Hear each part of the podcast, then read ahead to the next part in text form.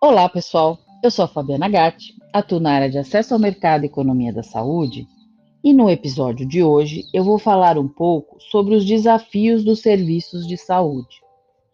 O desafio para os serviços de saúde em muitas áreas é bastante simples, entre aspas, embora seja difícil de se resolver na prática.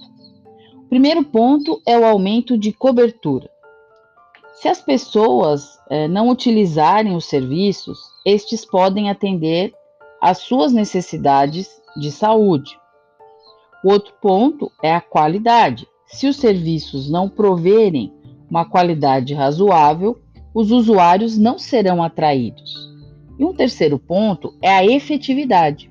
Uma vez que o usuário já se encontra no serviço de saúde, deve ser oferecido um tratamento que funcione e que seja adequado às suas necessidades.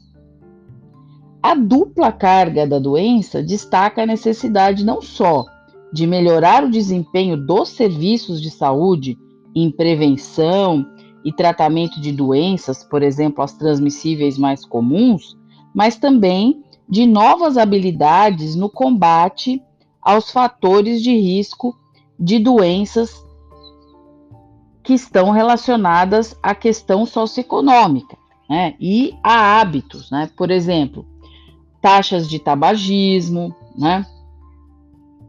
E aí tudo isso também está relacionado a um aumento de morbidade e mortalidade, né? A questão das doenças psiquiátricas que estão cada vez mais se projetando como uma importante parte da carga de doença nos próximos anos, né?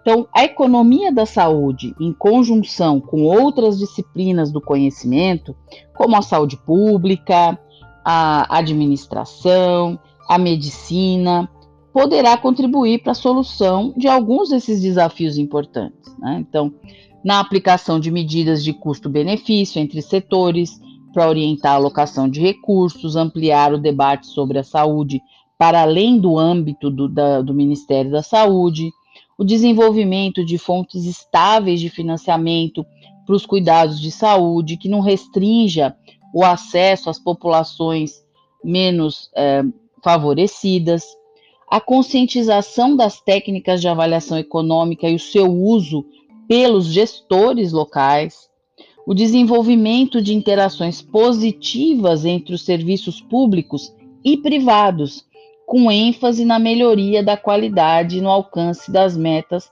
de saúde pública para todos os provedores. O incentivo também no debate local sobre a distribuição de recursos. Qual a melhor forma de utilizar os recursos escassos públicos, com efetividade e com equidade?